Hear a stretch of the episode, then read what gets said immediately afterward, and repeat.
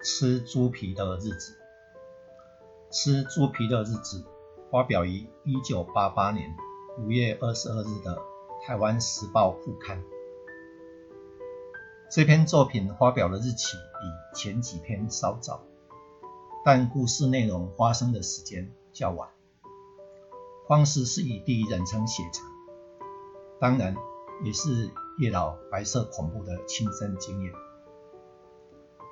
孑然一身的我，经历了牢狱之灾过后，在府城马兵营街附近的自来水机构当临时工友，每天负责消毒实验器材、扫地倒垃圾、烧开水倒茶、擦桌子、跑邮局等杂活。晚上值班到了半夜才能回家，满腔悲苦。无处发泄，每天只好到沿途下大道连环宫前的夜市喝酒解愁了。那天，我又跟往常一样，到了葛根伯的摊位。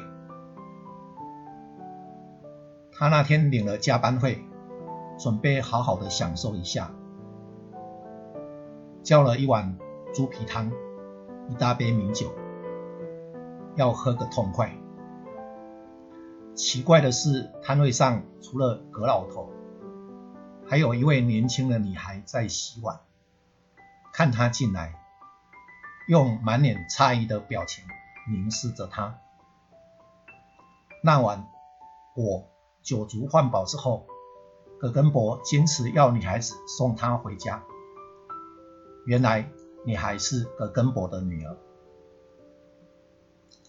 他们两人一起走在下午夜的西门町，西门町就是现在的西门路。走了大概一刻钟，那女孩突然开口说话：“老师，您家还在领货街那一条巷子尽头吗？”我当场惊出了一身冷汗来，酒也醒了一半。原来那女孩叫葛秋霞，是她以前在学校任教时。班上的班长，他在被捕坐牢之时，秋霞还代表班上送日常用品给他。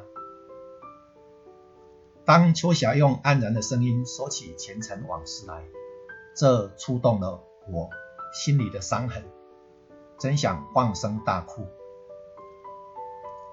秋霞又说：“我爹说，老师，您喝酒太凶了。”而且现在的工作也不适合您的身份，应该另谋途径才是。